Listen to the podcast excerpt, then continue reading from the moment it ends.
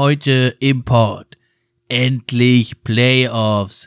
Oder wie es der Titel der Episode sagt, Playoffs, Baby! Die Matchups 3 gegen 6 und 4 gegen 5 stehen schon fest, sowie die Play-in-Paarungen 7 gegen 8 und 9 gegen 10 im Osten und Westen heute hier in der Diskussion. Diese Folge wurde aufgenommen am Dienstag, den 18.05.2021. Viel Spaß dabei.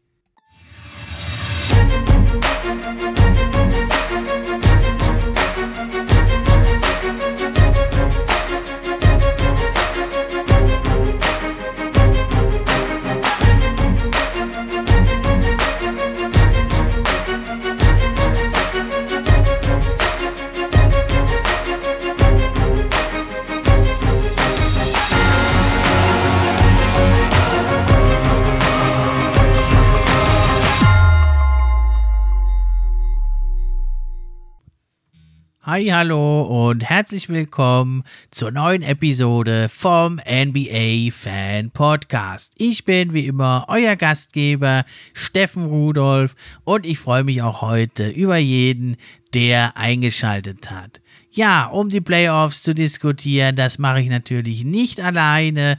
Da habe ich mir einen kompetenten Gast eingeladen. Es handelt sich um Chris vom Combo Guard Podcast, der heute hier mein Gast ist und mit mir die Playoffs diskutieren wird. Schön, dass du da bist. Stell dich doch mal unseren Hörern vor und erzähl mal, was du und dein Kollege da bei eurem schönen Podcast über die geilste Liga der Welt, was ihr da immer so treibt und stell dich mal unseren Hörern vor, damit die den Eindruck bekommen, wer du bist.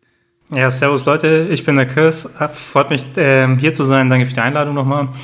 Ähm, also bei uns geht es halt einfach auch nur um die NBA. Äh, wir schauen da auf äh, jegliche Taktiken von Teams, äh, wie sie spielen, Trades, also was läuft da alles im Hintergrund ab. Und bei uns ist es ein bisschen unkonventionell. Wir reden da auch von der Leber her frei weg. Also kann das eine oder andere böse Wort dabei sein, aber das ist halt so unsere Art und äh, das ist so ein bisschen auf freundschaftlicher Basis, weil ich und mein Kollege, wir kennen uns schon ein bisschen länger und ähm, da reden wir einfach befreit auf und äh, wollen die Leute da so ein bisschen so mit ins Boot nehmen, als würden sie uns auch kennen. Und ich denke mal, das haben wir bisher ganz gut gemacht. Ja, das kannst du ruhig hier auch machen. Ich kann den einen oder anderen Knopf durchaus wegstecken, wenn es dann immer sportlich bleibt. Passt perfekt. Ja. Ja, und dann wird es wahrscheinlich vor allem auch um die Playoffs gehen bei euch in den nächsten Folgen.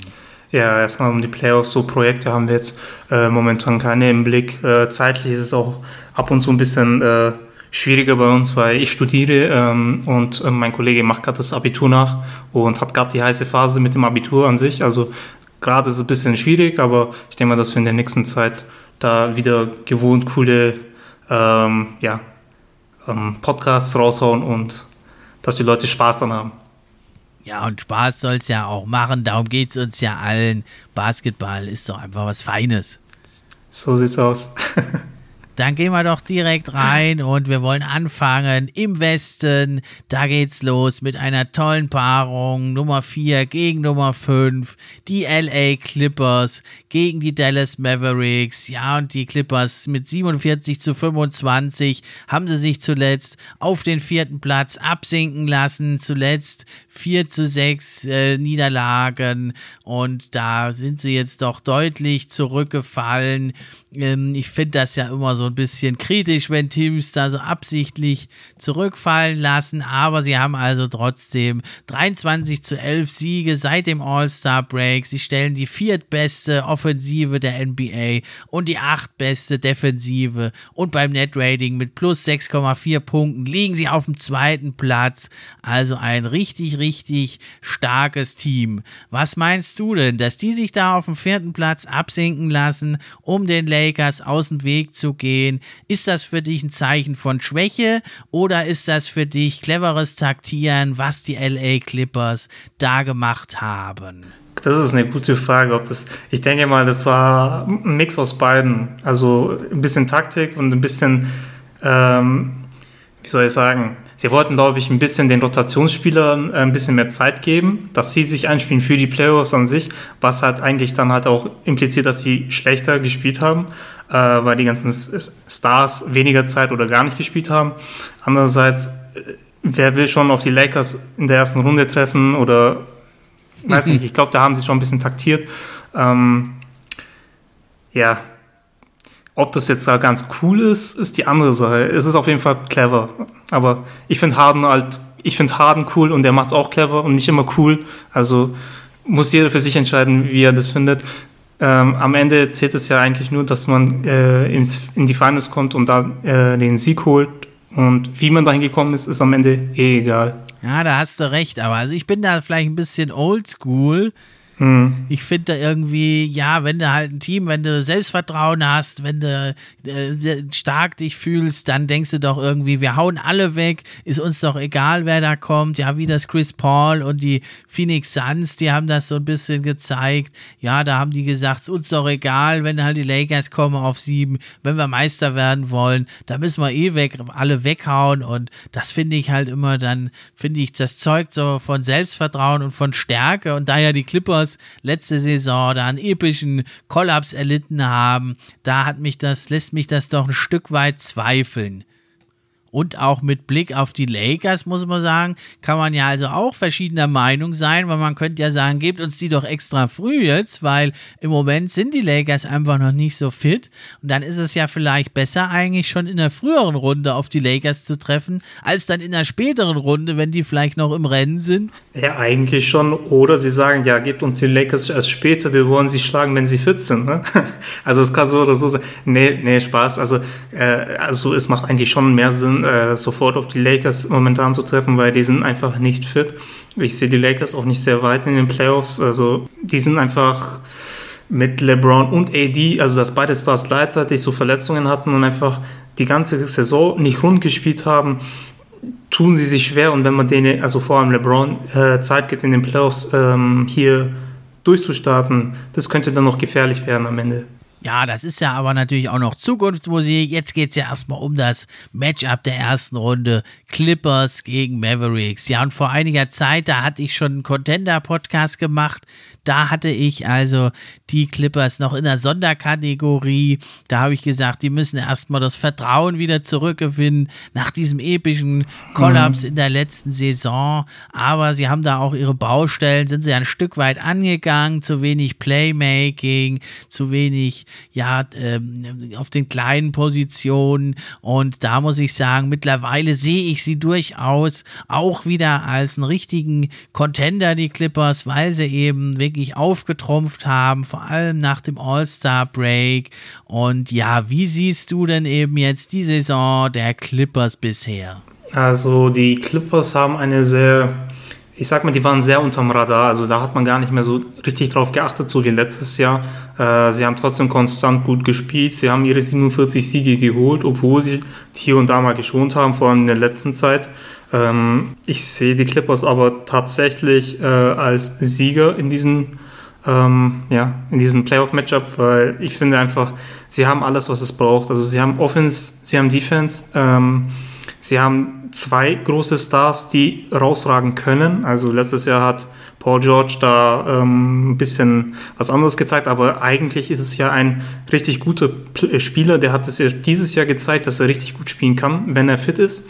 Ähm, Kawhi braucht man nicht darüber reden, er ist der Go-To-Guy in der Offense und in der Defense.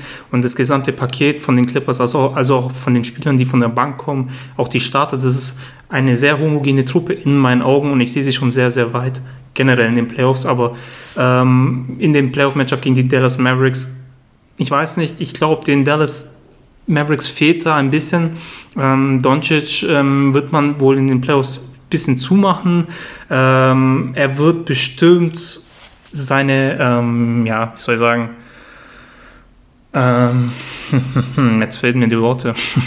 ja, er wird wieder, er, ja, er wird, er, er, wird schon zeigen, dass er Doncic ist und letztes Jahr hatten ja die Clippers massive Probleme gegen die Dallas Mavericks. Ähm, Nichtsdestotrotz finde ich, dass der Kader irgendwie nicht so eingespielt wird bei den Mavericks obwohl sie in der letzter Zeit ja trotzdem ein paar Siege einfangen konnten, aber irgendwie das Auge sagt mir, da passt es noch nicht und die Clippers müssen, müssten das eigentlich gewinnen. Aber das wird sich dann zeigen, weil letztes Jahr hat jeder auch gesagt, okay, Clippers, Lakers Finale und Clippers sind halt schon in der zweiten Runde rausgeflogen. Ähm, ja, vor allem wie? Genau, vor allem wie. Also es sind immer noch die Playoffs, da kann eh alles passieren, aber die Clippers sind das Team, wo ich jetzt, also ich will jetzt nicht äh, immer alles so hier sagen, was passieren wird und so, aber ich sehe die einfach in den Finals. Ähm, sind eine starke Truppe, haben alles, was man braucht. Der Westen ist stark, aber die Clippers, die waren mir einfach zu sehr unterm Radar. Die meisten werden wahrscheinlich denken, dass sie nicht weit kommen, denken bestimmt noch an letztes Jahr und an Backboard PG. Also, ähm, weiß nicht. Ich, ich bin da, ich bin kein Fan von den Clippers, nicht falsch verstehen, aber ich habe massiven Respekt vor denen. Und ähm, ja, die, die, äh, die Mavs, die brauchen noch ein Jahr, meine ich. Ja, Dallas also auch ganz schwach in die Saison gestartet. Die hatten natürlich auch Probleme mit äh, Corona und Verletzungen. Die hatten zu Beginn also nur 8 zu 12 Siege und dann seit 31. Januar haben sie jetzt ganz schön aufgetrumpft. 34 zu 18 mhm. Siege und da haben sie sich ja letzten Endes jetzt den achten, äh, den fünften Platz überhaupt erst gesichert, angeführt von ihrem jungen Superstar Luka Doncic, der ja also auch ein bisschen unprofessionell unprofessionell, damit Übergewicht, kam er also da in die Saison rein, hat auch nicht so gut performt, aber danach hat er dann jetzt natürlich ganz schön aufgetrumpft legt da also auch durchaus MVP-würdige Stats auf, kann man schon fast sagen. Ja, er wird da den MVP nicht gewinnen, wahrscheinlich auch gar nicht mal so viele Stimmen bekommen, aber er ist ja immer nahe am Triple-Double, führt da also dieses Dallas-Team an, ja, die also im Offensivrating, also nur auf dem neunten Platz jetzt diese Saison liegen, nach dieser fantastischen Vorsaison. Mhm. Die Defense mhm. ist natürlich da nicht so gut, aber sie haben also die drittwenigsten Turnover der Liga, typisch für also ein Rick Carlisle-Team und ja, in der Defense sind sie nicht so stark. Sie erlauben die zweitwenigsten Assists da zwar, aber wenn man böse ist, könnte man jetzt sagen, du brauchst auch gar nicht große Assists, ja. äh, um das zu scoren gegen Dallas. Ja, und ja, um das, äh, das äh, zusätzlich um ihn herum ist da halt nicht genug Firepower, finde ich irgendwie, ne? Denn die, die Clippers, die haben da also unheimlich viele Leute, die punkten können. Die haben also neun Spieler, das gab es, glaube ich, noch nie in der NBA. Die haben also sage und schreibe neun Spieler, die über 40 Prozent Dreier treffen. Paul George, Nicolas Batum, Marcus Morris, Reggie Jackson, selbst ein Rajon Rondo, der Playoff Rondo, Luke Kennard, Terrence Mann, Man, auch ein guter Feind, den sie haben. DeMarcus Cousins und Rondo auch. Aber eben bei den Dallas Mavericks, da steht und fällt alles äh, mit Luka Doncic. Und wenn alles rund läuft, der haut dir da halt 40 Punkte, 15 Assists, 8, 9 Rebounds jedes Spiel raus, dann glaube ich, dann hätten die Mavericks durchaus eine Chance, aber eben nur, wenn Luka Doncic da Fabelstats produziert und wenn er der beste Spieler in dieser Serie wäre. Was meinst du denn, wer in diesem Playoff-Matchup in dieser Serie der beste Spieler der Serie sein wird? Ist es der junge Doncic oder doch Kawhi Leonard oder gar Paul George? Hm, also für mich ist es äh, immer noch Kawhi Leonard. Also, weil Doncic kann sich ja noch entwickeln. Äh, er wird sich auch noch entwickeln und wenn er sich entwickelt hat, könnte er schon besser sein als Kawhi es ist. Aber ähm, was Defense angeht, was Offense angeht, äh, sehe ich da Kawhi vorne. Vor allem diesen Leader-Status. Also ich, mich wundert es gerade, dass du gesagt hast, dass, äh, dass äh, die Mavs die drittwenigsten Turnover haben, weil ich meine, Doncic ist ja auch sehr anfällig, so wie Russell Westbrook oder James Harden, so äh, ein bisschen flapsig in der Offense und verliert den einen oder anderen Ball mal. Äh, hat mich gerade ein bisschen gewundert, hat jetzt gar nicht auch so auf dem Schirm, aber ähm, um nochmal aufs Thema zurückzukommen, ihm Kawhi ist momentan noch ein bisschen besser, ähm, aber da fehlt Doncic nicht viel. Und als dritten würde ich dann Paul George ein, äh, einordnen.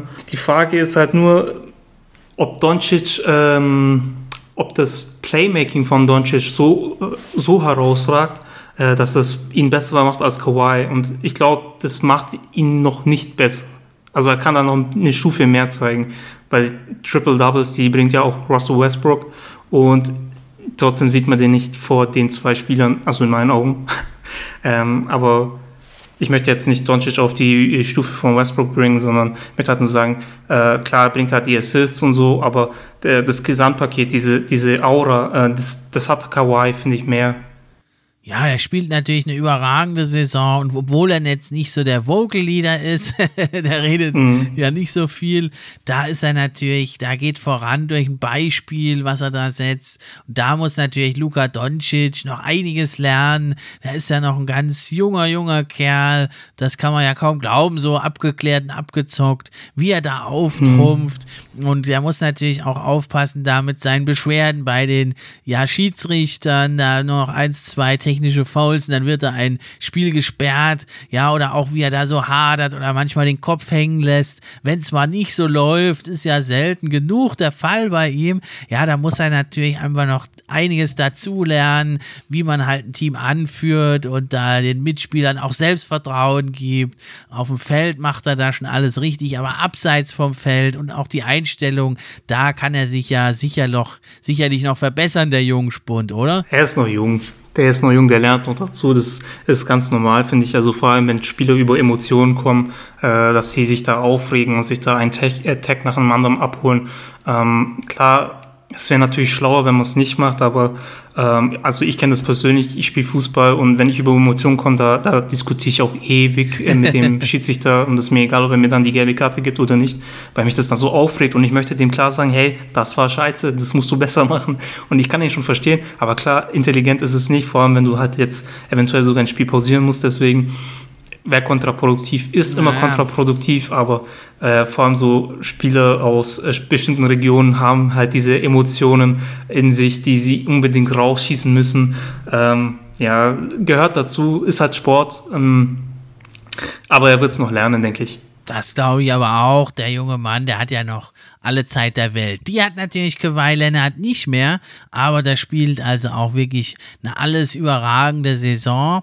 Aber ja, zunächst mal finde ich gut bei den Clippers, die haben so ihre Baustellen erkannt. Das war ja in der letzten Saison vor allem das Playmaking, was ihnen da fehlte. Und da haben sie also wirklich was getan. Sie haben also Rajon Rondo, den Playoff Rondo, geholt. Der ist also ein ganz wichtiges Upgrade, macht jetzt schon 7,6 Punkte, 5,8 Assists in nur 20 Minuten bei 43,2 Prozent aus dem Feld. Ist also wirklich der Playoff Rondo, den man sich da wieder erhofft hat.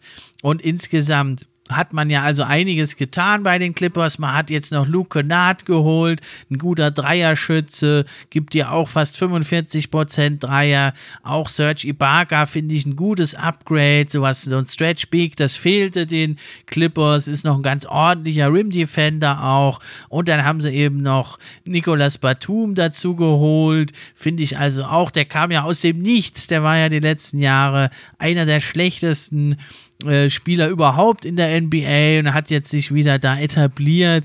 Und ich finde, also die haben einen sehr guten Supporting Cast, die Clippers, und auch ein deutliches, äh, größeres Talent, was sie da im Team haben. Oder wie siehst du das?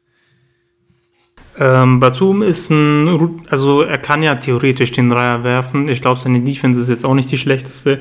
Und generell äh, ist halt wahrscheinlich auch so ein äh, Locker-Room-Guy, vermute ich schwer. Ähm, kann auch ein Leader-Typ sein.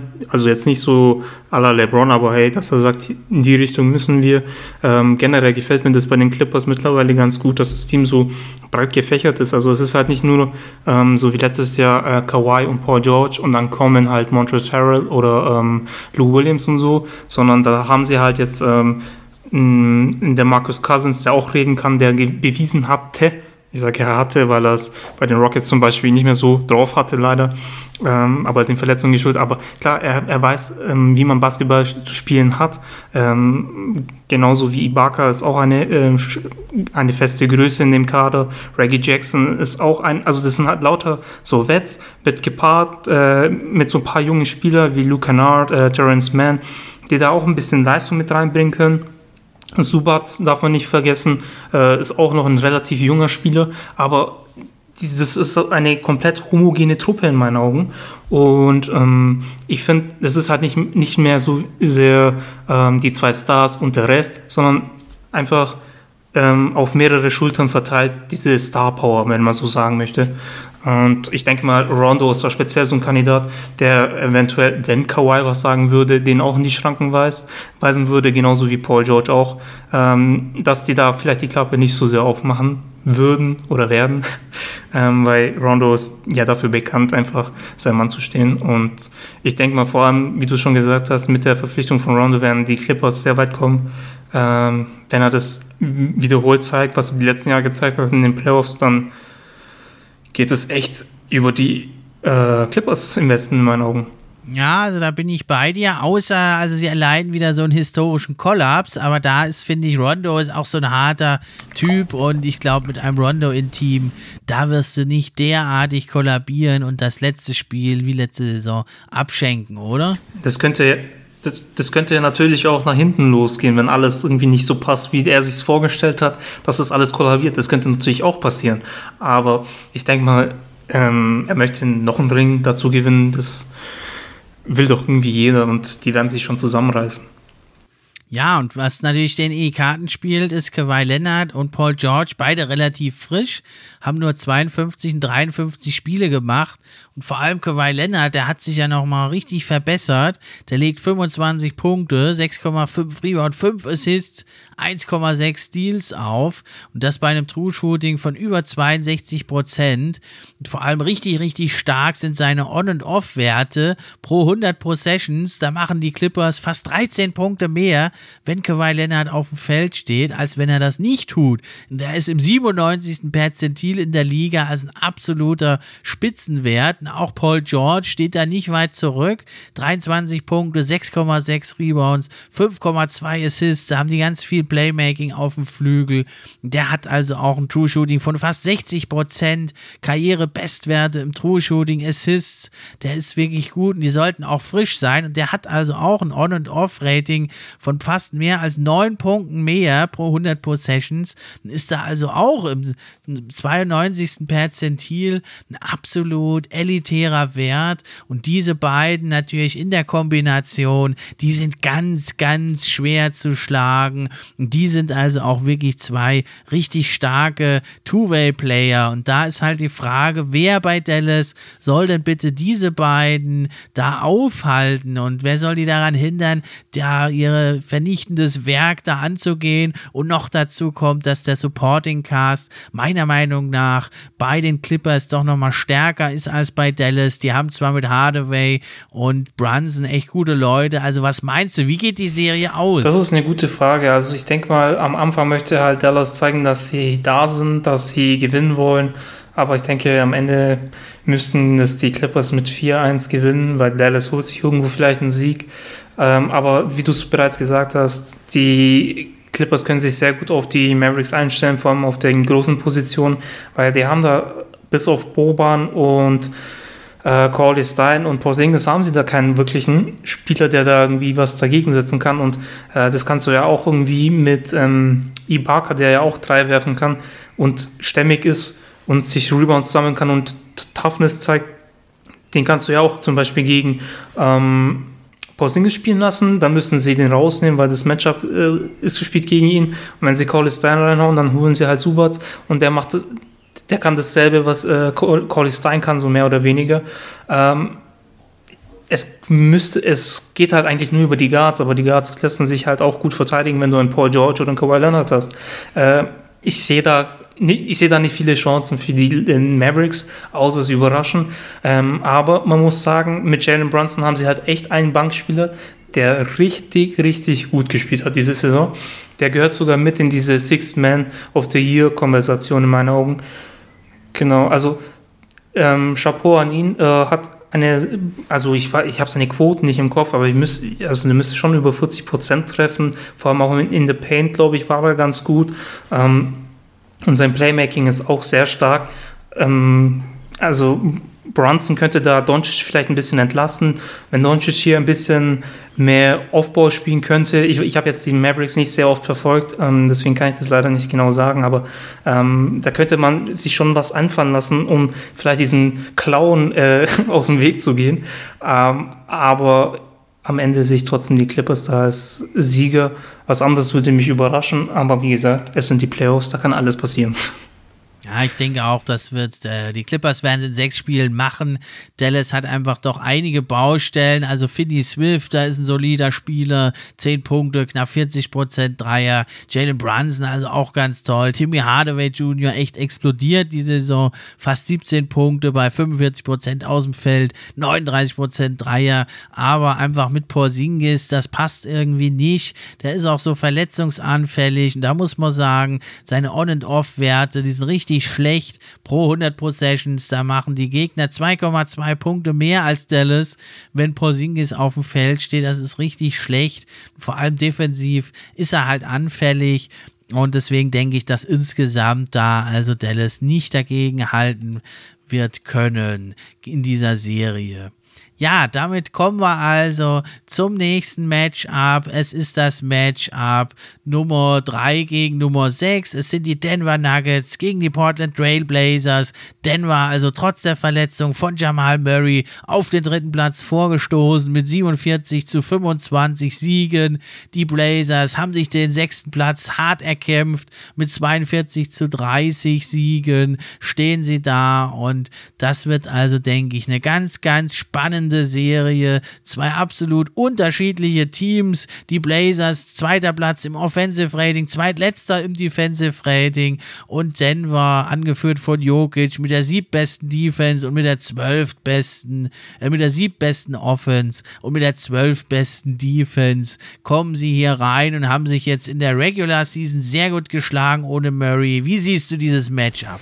Das ist ein sehr interessantes Matchup. Ich denke mal, mh, mm, da gibt es viel Firepower, viel Offense, weil Defense, ähm, ja, ist ein bisschen Mangelware in Portland als auch in Denver.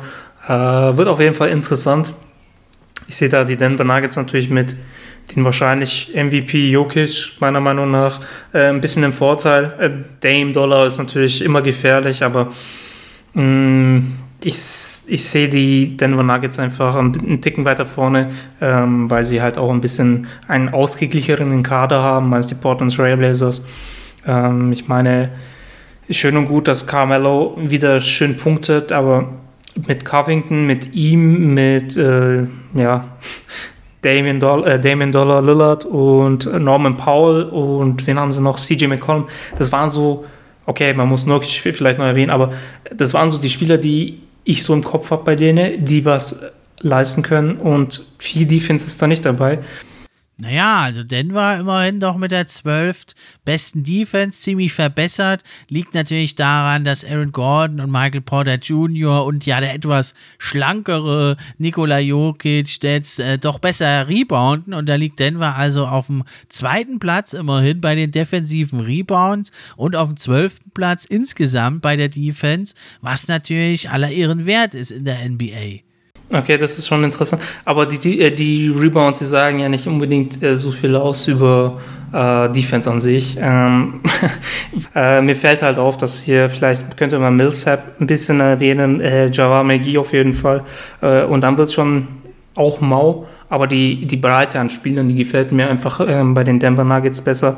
Ähm, ich meine halt auch, dass mit Jokic hast du da einen Spieler, also ich, ich wüsste keinen Spieler, der Jokic wirklich aus dem Spiel nehmen könnte, außer vielleicht Janis oder Embiid. Mir würde kein anderer einfallen, weil Jokic ist, also er ist einfach ein Phänomen in meinen Augen. Also diese Assists, wie er sie fabriziert, sein Auge, sein, sein Stellungsspiel, ähm, wie er zu den Punkten an sich kommt, von draußen, von drinnen. Der Typ ist brandgefährlich in der Offense. Also ähm, da kann, da kann beim besten Willen niemand äh, von den äh, Portland Trailblazers äh, da was dagegen machen. Ähm, entweder Jokic geht und holt seine Punkte oder er spielt einen freien Mann an und äh, sie erarbeiten sich die Punkte da. Und ähm, au außerdem finde ich Aaron Gordon, den ich in letzter Zeit eigentlich überhaupt nicht äh, gefeiert habe. Also man, man, möchte schon fast gehatet sagen, aber ähm, der hat sich äh, auch in der Defense äh, stark verbessert gezeigt, auch seitdem er in Denver ist. Ich glaube, da kam so ein kleiner Motivationsschub äh, nach seinem Trade und ähm, er könnte ein sehr nützliches Asset sein für die Playoffs. Äh, wäre interessant gewesen zu sehen, wenn Murray fit wäre, wie weit die Denver Nuggets dann gekommen wären, weil ähm, ja, ohne ihn fehlt halt der zweite Star. Muss sich halt jetzt Michael Porter Jr. ein ähm, bisschen sein Mann, äh, sein Mann stellen, ja. Ähm, aber ob das am Ende reicht, weil er seine, Def also in der Def Defense ist er echt, ich möchte ihn jetzt nicht beleidigen, aber er ist sehr, sehr schlecht. Äh, vor allem die, Orienti die Orientierung fehlt ihm meistens. Also wenn ich die Spiele von Denver angeschaut habe, er kam immer zwei Sekunden zu spät. Er, er, war im Kopf nie in der Defense da, hatte ich das Gefühl. In der Offense dafür umso mehr. Aber dafür war er ja schon bekannt, vor, schon vor der Draft. Aber in der Defense, das, da muss man noch so viel verbessern. Und ich glaube, da gab es sogar mal so ein Video von äh, Just a Kid von Germany, äh, die das da äh, detailliert gezeigt haben. Ähm, klar, verbessern kann er sich auf jeden Fall. Und es sind halt auch einfache Dinge, die man verbessern könnte. Also das muss er halt erstmal machen. Ähm, aber nichtsdestotrotz ist halt die, das gesamte Team von den Nuggets halt ein bisschen besser als das Team von Portland. Deswegen gehe ich hier mit einem 4-2, weil Dame, der ist brandheiß und der kann auch ein Spiel mal für sich entscheiden. Und ich gebe ihm zwei Spiele, aber mehr sehe ich da auch nicht. Ja, für Denver ist natürlich die Verletzung von Murray halt so, so hm. Die hatte ich eigentlich vorher wirklich als Mitfavoriten ja. auf den Titel gesehen und jetzt sind sie natürlich, sie haben das in der Regular Season ganz gut gemacht, aber auf dem Titel, das, das ist anders aus. Das kannst du jetzt eigentlich echt vergessen. Da haben sie gar keine Chance mehr und ja, also man muss wirklich gucken, wie das in den Playoffs dann läuft, weil eben jetzt äh, in der, am Ende der Regular Season haben sie sich halt sehr, sehr stark auf Michael Porter Jr. gestützt. Der ist also defensiv, finde ich, doch etwas verbessert, nicht gut, aber da Gordon jetzt doch auf Power Forward eher verteidigt, kann Porter Jr. runtergehen auf Small Forward. Da finde ich ihn doch besser als Verteidiger und er hat ja also eine explosionsartige Steigerung hingelegt von 9,3 Punkten letzte Saison auf 19 Punkte jetzt und er hat also auch seine Field Goal Zahlen wirklich gesteigert. Meistens gehen die dann runter, wenn man mehr Punkte macht, aber auch mehr spielt. Er hat seine Field Goals von 50 auf 54 gesteigert und auch seine Dreier, die waren schon eh gut bei 42 Prozent. Da hat sie jetzt also auf fast 45 Prozent gesteigert. Ein ganz tolles Upgrade und auch seine On- und Off-Werte mit 7,3 pro Spiel, pro 100 Possessions ist da Denver besser, als wenn er nicht auf dem Feld steht. Sind wirklich beeindruckend für einen Zweijahresspieler. Mhm.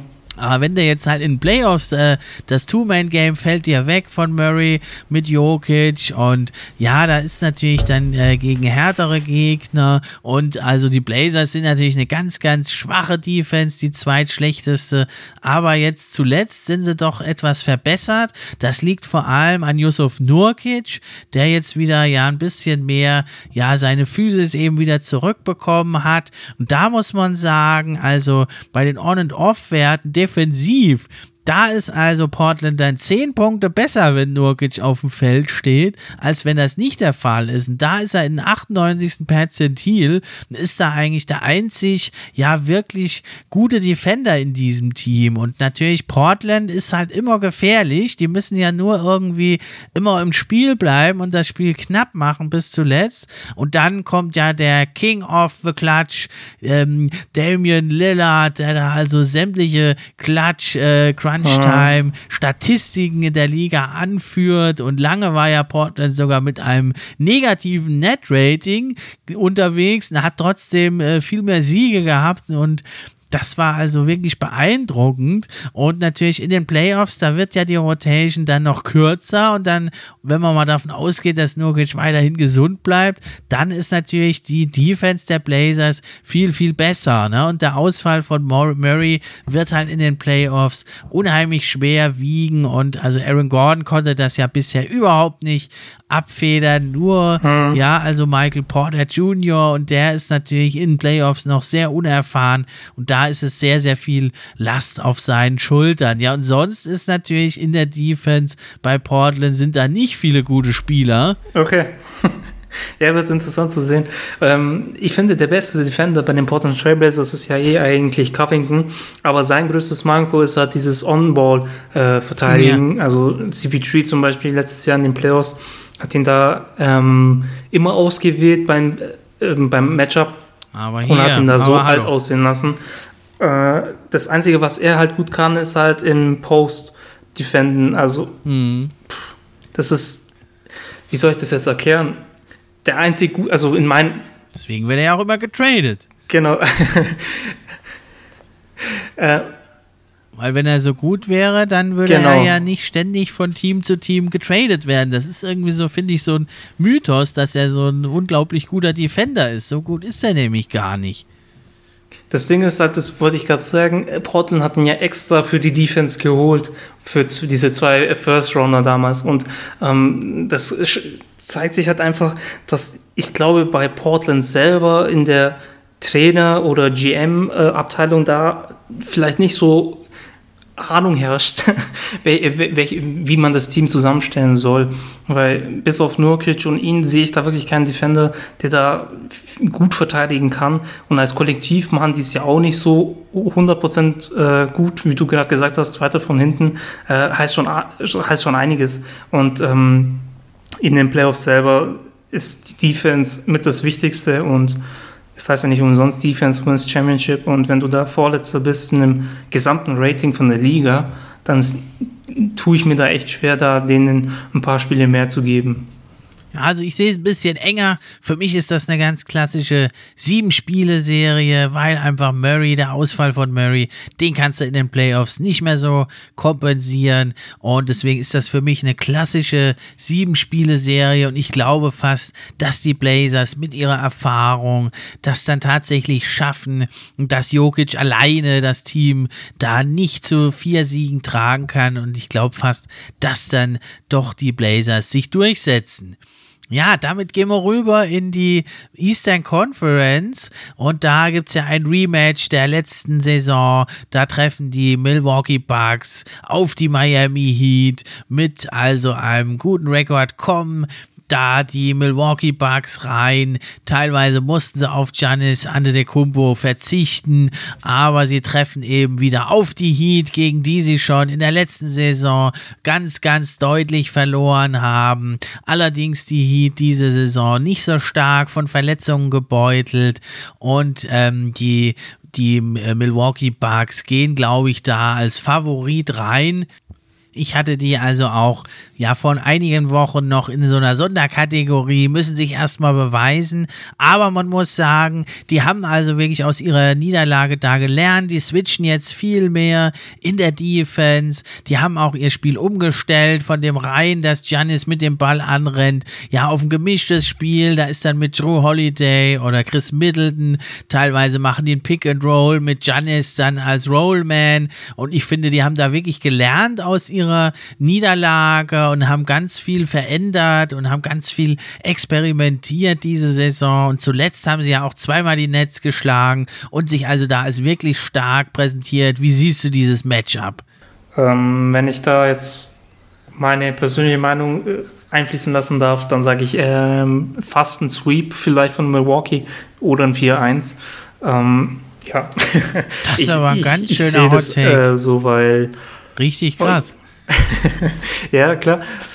Äh, ja, in Miami war sehr unkonstant das ganze Jahr über. Natürlich äh, vielen Verletzungen, Covid etc. Äh, Trades, da gab es alles Mögliche gab's da und die konnten sich nicht so richtig einspielen. Aber generell irgendwie hat es von äh, hat es nicht so gepasst. dass diese Inkonstanz einfach, die habe ich nicht verstanden. Also vor allem jetzt in der letzten Saisonhälfte hatten sie da einen Run, dann waren sie wieder ewig schlecht, dann hatten sie wieder einen Run, ähm, haben jetzt für Oladipo getradet, äh, jetzt fällt der vielleicht sogar nächstes Jahr aus.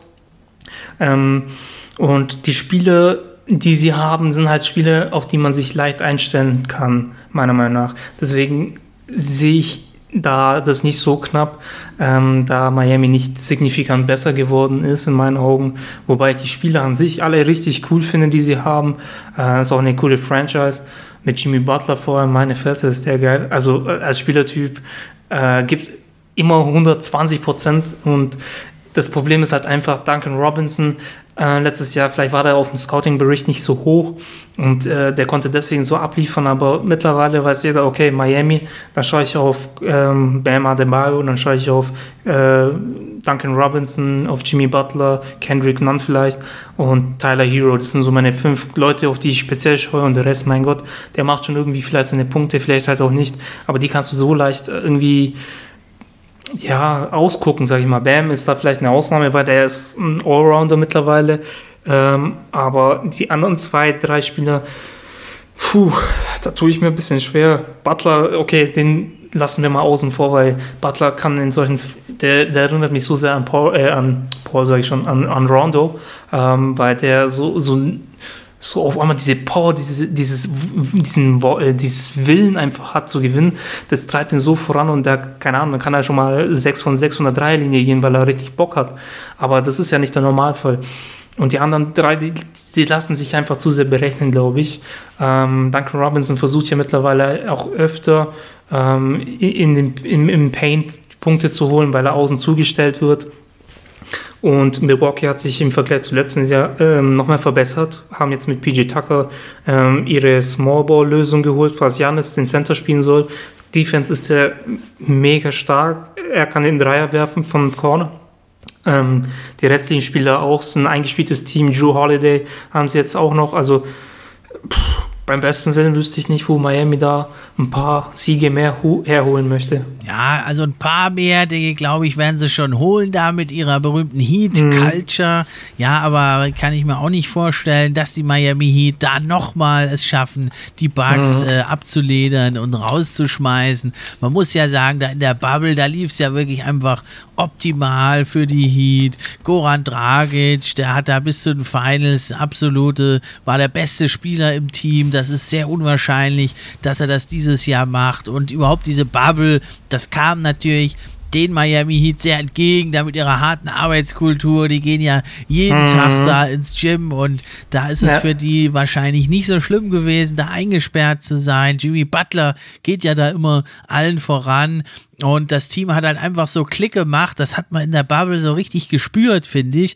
Ab einem gewissen Punkt haben die richtig kapiert, wie können wir zusammenspielen, wie müssen wir spielen, um jedes Spiel eigentlich zu gewinnen. Und da haben sie also richtig diesen Schalter umgelegt. Und diese Saison hatte ich ein paar Mal das Gefühl, sie sind da wieder dran. Aber dann kam plötzlich wieder so ein unerklärlicher Einbruch. Und da muss man einfach sagen, es ist sehr, sehr unwahrscheinlich, dass Goran Dragic nochmal so einen Ran hinlegt. Der ist einfach jetzt älter auch. Und dann äh, ist es also auch der Abgang von Jay Crowder, der wirkt, glaube ich, da schwerer bei den Heat, als man das denkt. Und man hat natürlich ja. jetzt da auf die jungen Stars gesetzt. Man hat Tyler Hero und Duncan Robinson da viel mehr Spielzeit und Verantwortung gegeben. Die konnten das halt natürlich jetzt nicht so eins zu eins umsetzen. Die haben sich weiter verbessert, auch beim Adebayo richtig, richtig stark. Aber die Frage ist natürlich, ja, wie können sie jetzt da äh, nochmal da so auftrumpfen? Ich glaube es also wie du auch nicht. Ich denke nicht, dass es so eindeutig wird. Mhm. Ja, aber weil also Jimmy Butler einfach doch so, so stark ist, eine überragende Saison spielt, 22 Punkte, 7 Rebounds, 7 Assists und er hat also auch bei den On- und Off-Werten, hat da ist er mit der Beste in der Liga, vor allem defensiv und ein paar Triple-Doubles hat er also auch aufgelegt. Deswegen denke ich, so ein Team wie die Heat, die schlägst du nicht mal eben so 4-0, 4-1. Ja, und vor allem Jimmy Butler, der hat ja also da vollmundig verkündet, ja, in die Playoffs, da bringt uns das Team ab dann, da übernehme ich. Also meinst du, er kann diesen Worten da auch Taten folgen lassen und die Heat so schultern, wie er es in den Finals getan hat? Also, dass er es definitiv kann, das ist un, also unumstritten in meinen Augen. Äh, es, er ist ein geisteskranker Spieler, der alles gibt, der alles will, äh, sich nur auf Training und auf das Spiel konzentriert. Ich glaube, damals in der Bubble hat er ja auch äh, keine Familie äh, dabei haben wollen, weil er gesagt hat, er will sich nur auf ja, und dann noch äh, hier seinen Coffeeshop. Den hat er natürlich noch gemacht. Da wollte er sich noch drauf konzentrieren und sonst aber war ja nur Basketball, Basketball, Basketball. Und das ganze Team ist ja mitgezogen. Das hat die ja dann auch so unglaublich stark gemacht da in der Bubble. Genau, genau. Also sein Coffeeshop und seine Familie sollte nicht kommen, weil er will sich nur auf Basketball fokussieren. Und das war schon eine Ansage, weil das war ja so drei Monate ohne Familie. Das ist schon krass eigentlich. Aber er hat es einfach durchgesetzt und hat es halt auch gemacht und hat auch so krank performt. Aber wie du es gerade schon angeteasert hast, äh, das Kollektiv der Bucks ist einfach zu stark in meinen Augen. Deswegen, klar, vielleicht holt er da einen Sieg oder vielleicht sogar zwei, aber mehr kommt, kann da gar nicht kommen in meinen Augen. Aber es ist jetzt ein Hot Take. Kann sein, dass ich mich wieder irre. Wer weiß.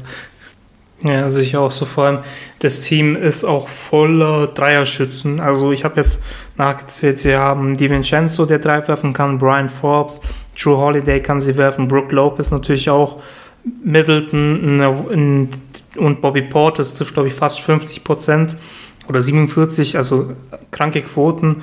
Äh, also Janis wird da schon Platz haben. Äh, da wird die, ähm, die Taktik der Miami Heat wohl nicht mehr aufgehen wie letztes Jahr, weil sie müssen einfach viel mehr Schützen außen verteidigen und den Platz, den nutzt Janis einfach konsequent und stark aus, ähm, so wie es die letzten Jahre halt auch gemacht hat. Ja, ich denke auch. Also, die werden das in sechs Spielen äh, mindestens dann schaffen, die Bugs. Allerdings haben die natürlich einen ganz, ganz schweren Weg in die Finals, die Bugs. Sie müssen dann also die ja nicht einfachen Heat aus dem Weg räumen. Dann müssten sie wahrscheinlich noch die Brooklyn Nets schlagen. Und obendrauf in den Eastern Conference Finals warten dann wahrscheinlich die Philadelphia 76ers. Ein ganz schön steiniger Weg in die Finals. Meinst du die Milwaukee Bucks um ihren Janis Antetokounmpo, die können das schaffen? Also es besteht natürlich die Möglichkeit, dass sie das schaffen, weil Janis ist Janis, das Team ist sehr kompakt, sie haben sich auch ein bisschen geschont dieses Jahr im Vergleich zu letztem Jahr, wo sie halt, keine Ahnung, 100 Siege gefühlt hatten. Sie haben sich jetzt ein bisschen zurückgenommen, ähm, wohl mit dem Gedanken, in den Playoffs alles geben zu können. Wenn sie Genau, also das genau, also das wird dann schon schwierig für die Gegner, dieses Team zu verteidigen. Aber andersrum, wenn dann Brooklyn Nets mit, äh, mit James Harden, mit Durant und Kyrie Irving da angetanzt kommen, die sind halt natürlich auch umso schwerer zu verteidigen. Also das, es ist immer so pauschal gesagt, so ja, es kann alles passieren. Ähm, man kann jetzt nur mutmaßen. Ich denke, für mich sind die Nets ein Titel, also für mich gewinnen sie den Titel dieses Jahr, weil so viel Star Power habe ich noch nie gesehen. Ähm, und ge genau, genau. Genau, jetzt sind sie alle fit. Ja, es ist einfach ein geisteskrankes Team. Ähm, hätte ich nie gedacht, dass ich so eine Konstellation an Spielern sehe. also da, da, passt die, da passt die Mischung aus jung und alt und aus stark und als Team. Also da passt schon sehr viel. Defense ist da vielleicht noch so der große Knackpunkt, aber die Offense ist halt zehnmal stärker, als die, ihre Defense schlecht sein kann. Ähm, ähm, ja, es geht über die Nets im Osten. Die Gegner, äh, also Philly und äh, Milwaukee, aber, aber die, die zwei musst du halt auch erstmal schlagen als Brooklyn Nets, dass du in die Finals kommst. Also das wird nicht einfach. Also einer von den drei wird es natürlich safe. Die Frage ist halt wer. ähm, und das wird dann noch sehr, sehr, sehr interessant. Aber für mich sind es die Nets. Mein Houston-Herz, das spricht da immer noch für James Harden und seinen Ring. Deswegen gönne ich es denen ja auch ein bisschen. Aber ja, meistens hat es ja eigentlich bei diesen Superteams immer erstmal ein Jahr gedauert. Also nur Anthony Davis und LeBron James haben das gleich in der ersten Saison gewuppt und den Titel geholt. Aber also so eine Ansammlung von offensiven Superstars wie jetzt in Brooklyn, das hat es natürlich auch nie zuvor gegeben. Ja, nie zuvor gegeben hat es also auch ein derartig unterschiedliches Matchup wie unser nächstes, 4 und 5 im Osten. Die New York Knicks und die Atlanta Hawks mit identischem Rekord kommen die hier rein. 41 zu 31. Aber viel unterschiedlicher könnten Teams eigentlich gar nicht sein. Denn die Hawks, die haben also eine ganz, ganz starke Offense, die acht beste, sind aber dafür in der Defense nur auf dem 21. Platz. Und die New York Knicks sind das genaue Gegenteil. Die sind in der Offense nur 23. haben aber die drittbeste Defense. Und vom Net-Rating sind beide Teams identisch. Die machen 2,4 Punkte mehr im Schnitt als der Gegner, liegen damit auf den Plätzen 9 und 10. Also ein richtiges klassisches Matchup.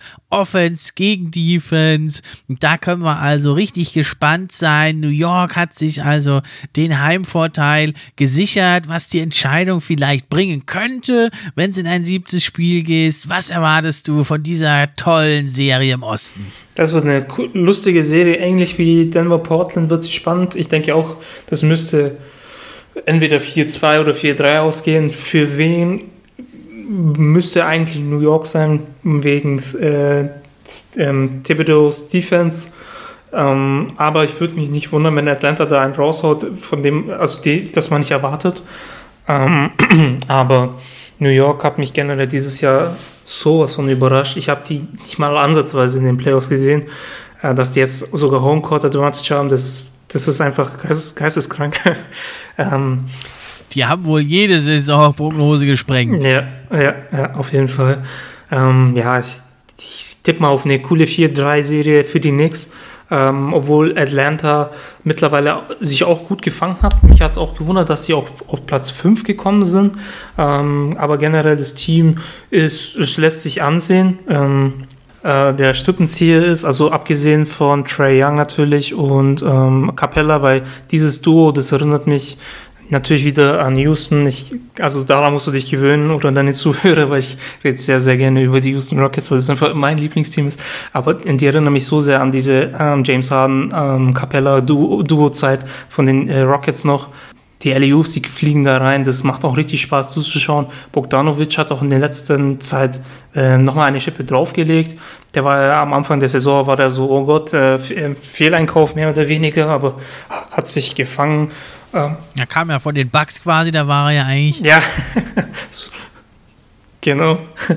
Äh, ja, also coole Truppe. Äh, die Defense ist jetzt nicht das Elitäre bei denen, aber viele junge Spieler, ich denke mal, die jungen Spieler können das so wie die Heat letztes Jahr, die können das so als Motivation nehmen, als Erfahrung und nächstes Jahr nochmal durchstarten mit ein bisschen mehr äh, auf dem Rücken, weil sie jetzt ein bisschen Erfahrung getankt haben. Sehe also Cam Reddish oder ähm, der Okongwu, den sie dieses Jahr gedraftet haben, die Andrew Hunter zum Beispiel auch, also waren, oder, oder Hörter, das waren halt alles so äh, früh, frühe äh, First-Round-Picks und die sind noch relativ jung. Mit Trey Young hast du eh so ein Ausnahmetalent, das hier, wenn, es, wenn er möchte, auch mal 40, 50 Punkte hinlegen kann. Ähm, mit Capella hast du auch einen guten Rim Protector. Ich glaube, ähm, den möchte man wohl gegen, äh, sag, wie heißt er?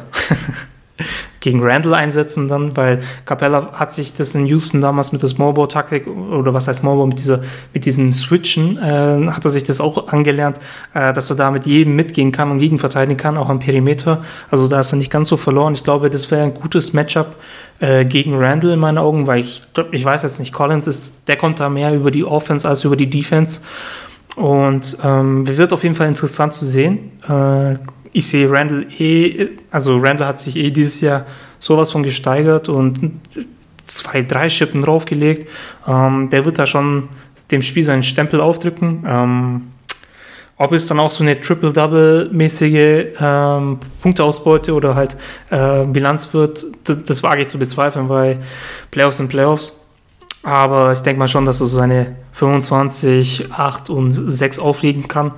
Ähm, und es wird den nächsten wahrscheinlich auch zum, zum, zur zweiten Runde bringen. Ja, also viele sehen das ja sehr eindeutig, diese Serie. So eindeutig sehe ich es nicht, aber in Deutschland gibt es ja einfach auch traditionell sehr viele Knicks-Fans und die sind natürlich guter Dinge jetzt und wollen, nachdem sie nach vielen Jahren jetzt endlich mal die Playoffs erreichen, da natürlich nochmal einen draufsetzen. Aber ich denke, so eindeutig ist es nicht, weil die äh, Atlanta Hawks, die sind also auch ein richtig, richtig starkes Team und die haben also eine ganze Reihe von Spielern, also neben Trey Trey Young, die da also richtig viele Punkte aufs Tablett äh, bringen können. Also Bogdanovic, John Collins, ja, der äh, Stretch Big, aber auch Clint Capella spielt ja eine ganz fantastische Saison und die machen einfach ihre Punkte und also trotz der starken Defense der New York Knicks, also über ein ganzes Spiel und aber erst recht nicht über eine ganze Serie, kannst du so viele gute Scorer, die die Hawks eben haben, also auch ein Danilo Gallinari ist da zu nennen,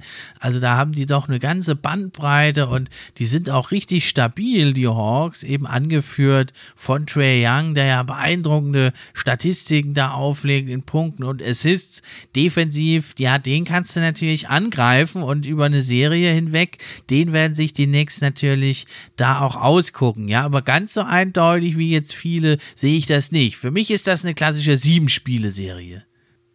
Ja, weil die Knicks, also jetzt in der Saison, da geht das schon, aber eben nach, nach Randall, der ja also da über 20 Punkte macht, da fällt das schon ziemlich ab. Der nächste ist dann RJ Barrett, der halt da äh, um die 17, 18 Punkte dir gibt und dann ist eigentlich nur noch Derrick Rose mit seinen 13, 14, 15 Punkten, der ja total aufgeblüht ist und sogar über 50 Prozent in den letzten Spielen von Downtown aufgelegt hat. Also für den freut es mich ganz besonders, dass es so derartig gut da funktioniert bei den Knicks. Aber nach den dreien, und da ist also äh, Rose auch der Einzige, der wirklich schon großartig Playoff-Erfahrung gesammelt hat. Also Randall hat die nämlich nicht, äh, die Playoff-Erfahrung und Barrett natürlich auch nicht. Und da ist die Frage, ja, wer soll denn da äh, genug punkten bei den Knicks, dass man eben da mit dieser Firepower der Hawks mithalten kann und da vier Spiele gewinnt. Und die mangelnde Playoff-Erfahrung, die kommt natürlich natürlich auch noch dazu bei den Knicks,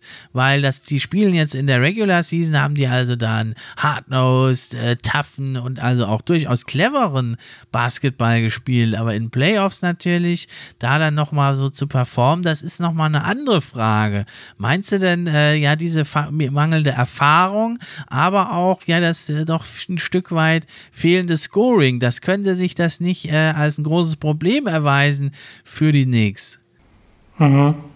Ja, sehe ich auch so. Ähm, ist die Frage, wie wird Tipp das angehen, weil er ist ein schlauer Trainer, ähm, hat ja, er hat dafür die reichliche Playoff-Erfahrung, äh, vor allem in der Defense halt auch.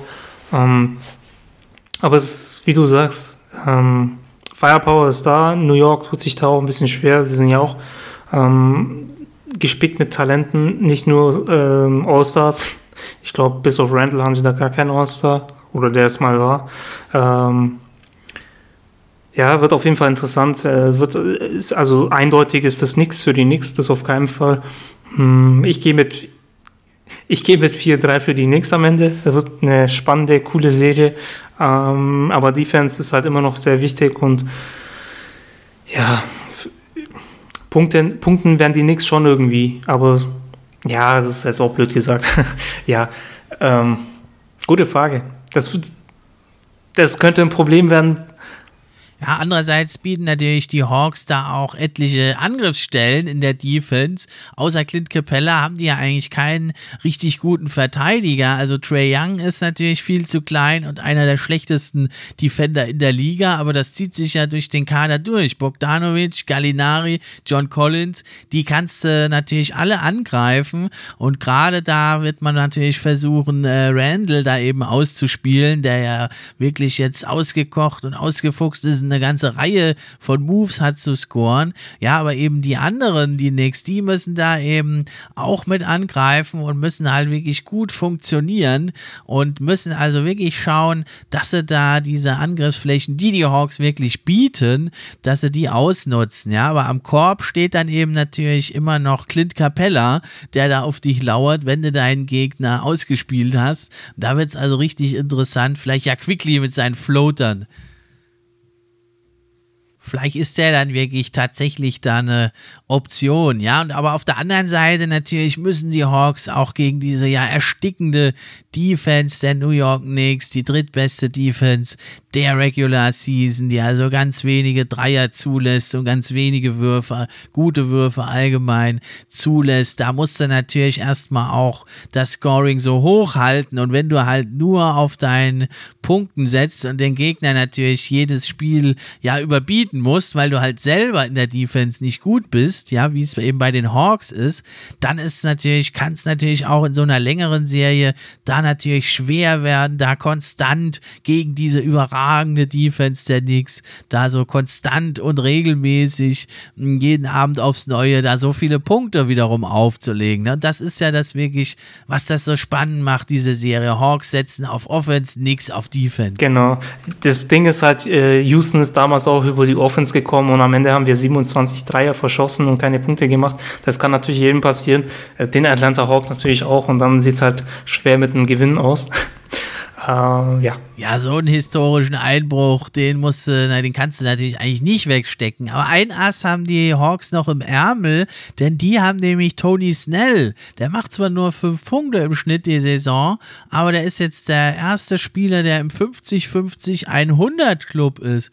Der macht nämlich 51,5% aus dem Feld, 56,9% sogar von der Dreierlinie, obwohl er doch äh, 2,3 genommen hat pro Spiel.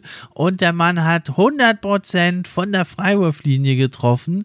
Damit ist er also im 50-50-100 Club. Es waren allerdings auch nur elf Freiwürfe, ja. ist aber doch ein witziger Effekt. Ich, da habe ich gleich noch einen kleinen Funfact, weil dann hat er schon die, äh, die zwei coolsten Rekorde, einmal 50, 50, 100 und einmal die komplette 0 über 28 Minuten, weil er war ja der Spieler, der keinen Punkt, kein Rebound, kein Assist, kein Steal, kein Block, kein Wurf in, in 28 Minuten hatte. also gibt es schon zwei Rekorde von ihm. Stimmt, den hat er ja auch noch, den Rekord. Ja, echt verrückter Typ. Ja, also wird echt eine ganz, ganz spannende Serie. Die nächste dann, ja, mit dem Heimvorteil muss man natürlich gucken, wie viele Zuschauer dann überhaupt da rein dürfen. Aber ich denke, da wird es richtig, richtig heiß hergehen im äh, Madison Square Garden, weil die Knicks ja so lange nicht in Playoffs waren. Die werden also richtig Alarm machen, die Knicks-Fans. Da bin ich mir ganz sicher. Und ich denke also auch, dass die Knicks es machen werden. Aber ich denke auch, dass es eine knappe Serie in, ja, über sechs oder wenn nicht sogar sieben Spiele werden wird. Warten wir es mal ab. Ja, und jetzt kommen wir ja noch zum Play-in-Tournament. Diese Saison neu eingeführt. Manche mögen es nicht. Ich finde, die Vorteile überwiegen etwas. Und da kommt es ja jetzt also wirklich zu einem Knüller-Match-up. Ich habe es schon vor ein paar Wochen prophezeit, dass es vielleicht eintreffen könnte. Und also eine der wenigen Prophezeiungen von mir, die mal eingetroffen sind.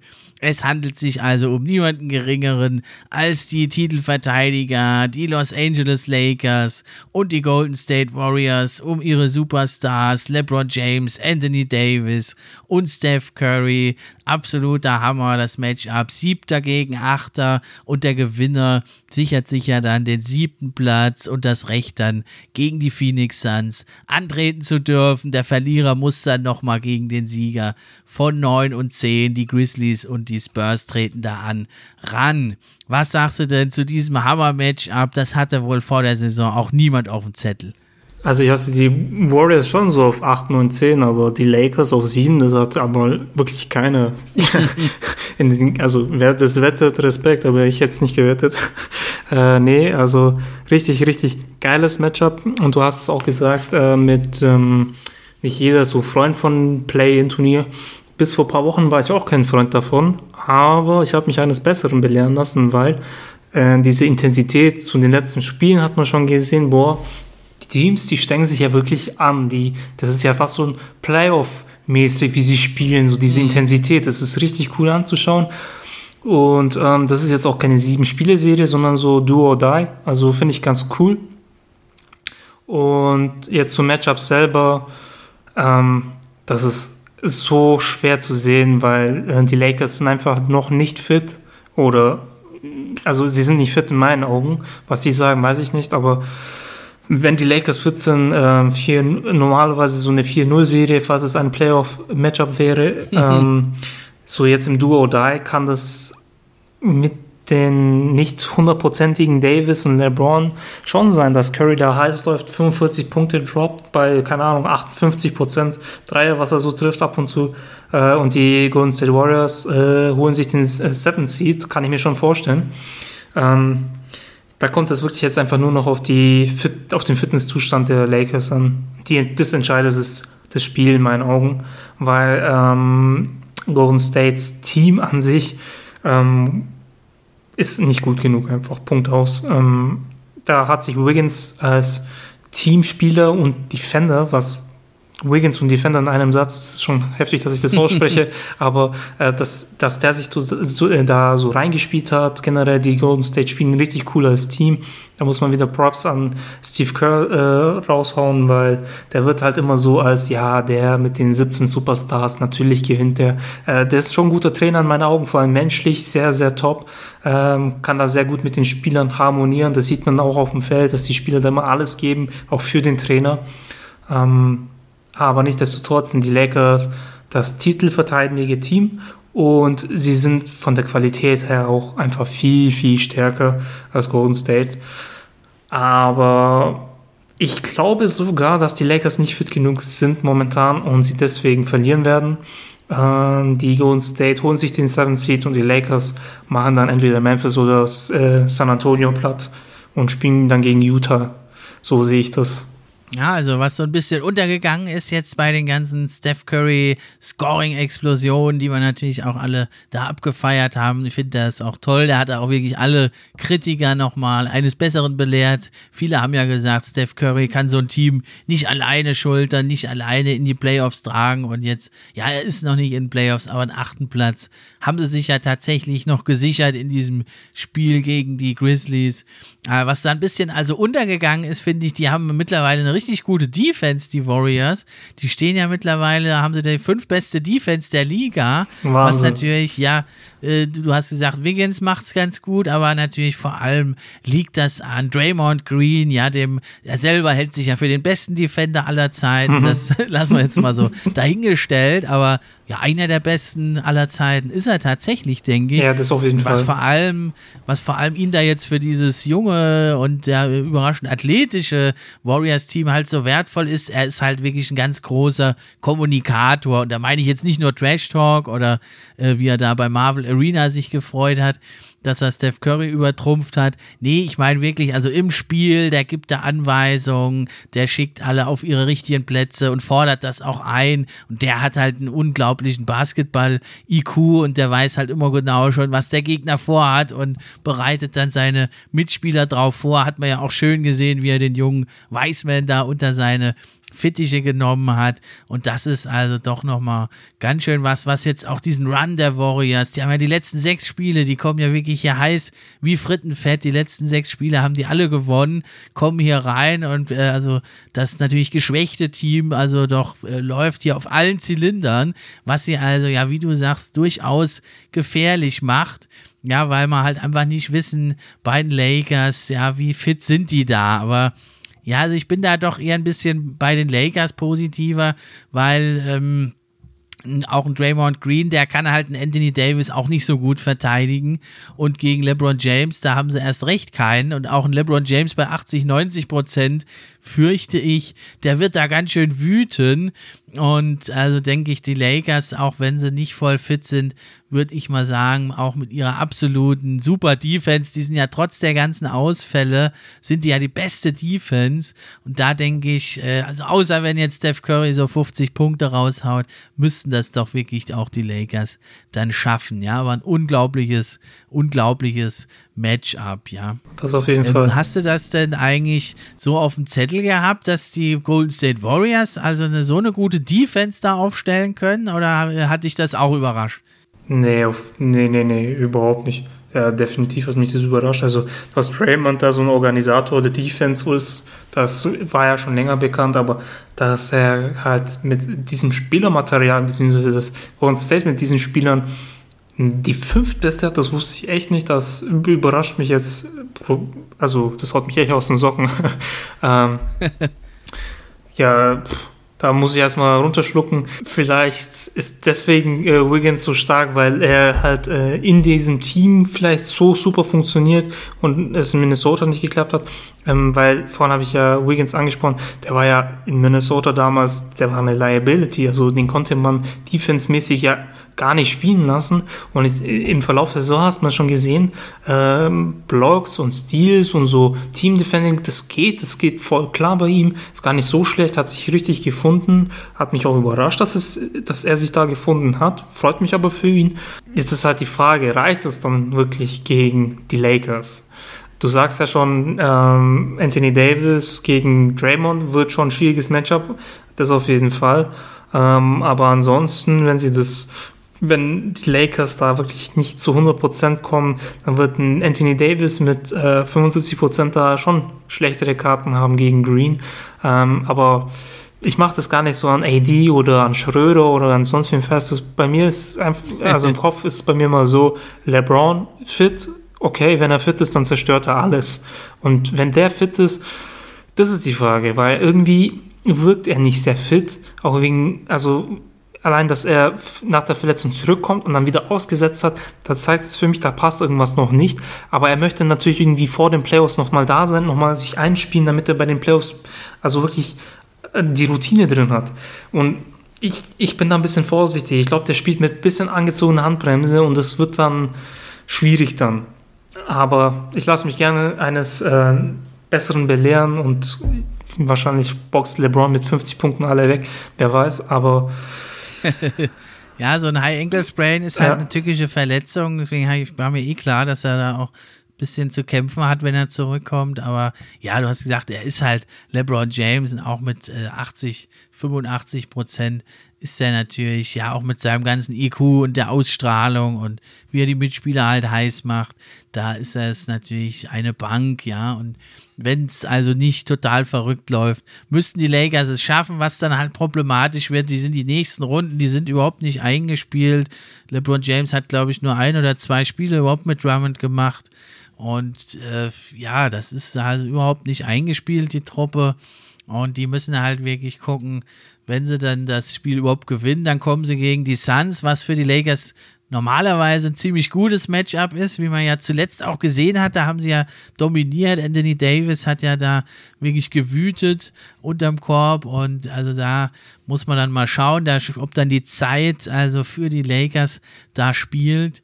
Mm, was man aber auch sagen muss, ist also, obwohl jetzt dann unterm Korb, da werden die Warriors auch große Probleme haben, glaube ich, Rebounds mhm. überhaupt zu kriegen.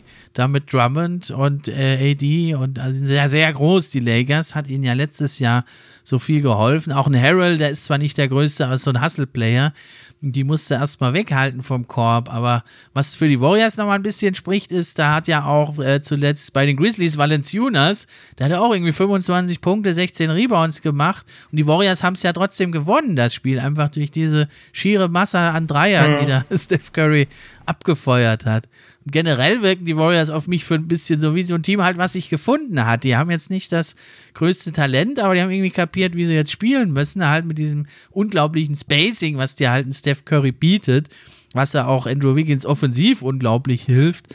Und die, die erinnern mich ein bisschen irgendwie an so ein College-Team irgendwie, wo jeder für den anderen jubelt und jeder hat so ein bisschen so seine kleine Rolle. Der eine springt ins Publikum da rein und haut sich den Kopf auf den Bildschirm auf. Und der andere macht halt die Hustle Plays und Steph Curry ist halt der überragende Anführer. Also echt eine ganz spannende Sache und ja, viel knapper kann es da eigentlich gar nicht werden. Aber also ich sehe dann doch letzten Endes da die Lakers dann doch vorne. Ja, dann nicht weniger spannend ist dann das Spiel um Platz, äh, also 9 gegen 10. Die Grizzlies gegen die Spurs. Da der Sieger darf ja dann gegen den Verlierer im Golden State und Lakers antreten. Und die Grizzlies, ja, die werden wahrscheinlich nicht so große Anhänger sein des Play-In-Tournaments, weil die sind jetzt schon zum zweiten Mal dabei. Ja, also in der Historie der Play-In-Tournaments sind die Grizzlies zu 100% immer dabei. Aber komischerweise, von denen hört man eigentlich nichts. Ja, und die haben halt dieses letzte Spiel, da hätten sie noch einen achten Platz denn sich holen können, haben sie also knapp dann aber doch verdient verloren. Und die Spurs, die hatten ja diesen ganz schweren Spielplan, die sind jetzt abgerutscht auf 33 zu 39. Wen siehst du denn davor in diesem Match? Oh, gute Frage. Also Memphis, äh, sowohl Memphis als auch San Antonio sind eingespielte Teams in meinen Augen. Äh, San Antonio hätte ich eigentlich besser eingeschätzt gehabt. Also eigentlich müsste San Antonio das machen. Ähm, aber ich weiß es nicht. Das ist ganz schwierig, ganz tückisch. Ähm, ich gehe einfach mal mit, den, mit dem besseren Rekord mit, weil 38, 34 äh, klingt natürlich besser als 33, 39. Aber ist schwierig. Pop ist Pop. Äh, der kann da bestimmt auch was zaubern. Memphis ist noch sehr jung. Ähm, San Antonio kommt, glaube ich, auch sehr viel über Defense, wenn ich mich richtig erinnere. Mm, kaum wir sagen, San Antonio macht's. Äh, Memphis fliegt das zweite Mal raus. Die sind keine Freunde des Play-in-Tournaments. Und ähm, dann wird dann San Antonio äh, auch gegen den Verlierer aus 7 und 8 verlieren. Ja, das denke ich auch, aber also ich würde es doch den Grizzlies geben, das Spiel. Die haben zwar auch eine ziemliche, ja, Dreier-Schwäche, aber die haben halt meiner Meinung nach wirklich den, den besten Spieler in dieser Serie mit Jamorant. Ja, den Dreier trifft er nicht gut, wie das gesamte Team eigentlich der Grizzlies, aber ja, die sind eigentlich ein bisschen so wie gemacht für die Playoffs, ne, mhm. mit diesem Grid and Grind, was sie da wiederentdeckt haben und Jamorant da mit 19 Punkten, 7,5 Assists, 4 Rebounds, da der Anführer, der sich da in jeden äh, Ball schmeißt und den Korb angreift, ohne Rücksicht auf Verluste.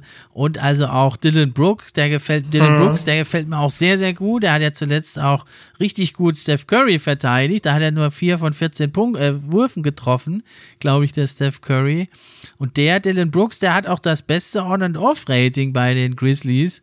Da machen die im Schnitt über 8 Punkte mehr auf dem Feld bei 100 Possessions. Wenn der auf dem Feld steht, hat er also den besten Wert. Direkt dahinter kommt dann ja der Hasselmann überhaupt, äh, Jonas Valenciunas. Der hat ja auch 17 Punkte, 12 Rebounds. Und da denke ich in dem Matchup gegen Pöltl, der zwar auch eine super Saison spielt, aber ich glaube, da ist Valenciunas halt eben auch überlegen.